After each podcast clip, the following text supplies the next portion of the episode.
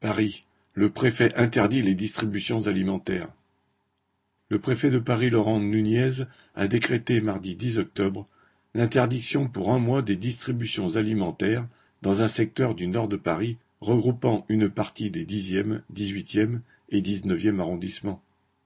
Le prétexte invoqué est que dans ces quartiers, citation, se retrouvent des migrants, des personnes droguées et des sans-abri, dixit Nunez.